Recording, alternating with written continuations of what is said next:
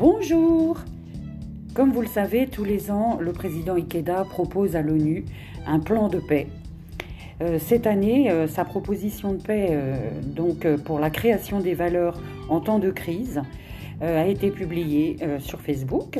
Et donc aujourd'hui, je suis ravie de pouvoir vous en faire part.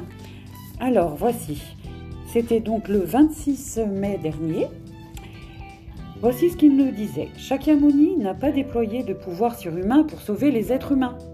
Il s'est plutôt consacré à offrir aux personnes avec lesquelles il s'est engagé les mots qui les aideraient à révéler la force et le potentiel existant déjà dans leur vie. Voilà, j'espère que ça vous donnera à réfléchir. Je vous souhaite une excellente journée.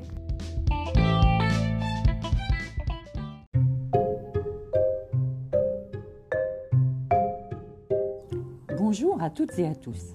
En cette belle journée du 30 mai 2021, voici le Daily Encouragement du président Ikeda. Là où le bouddhisme s'écarte radicalement de la pensée et de la religion qui existaient déjà, c'est qu'il a découvert le pouvoir intérieur illimité de l'individu.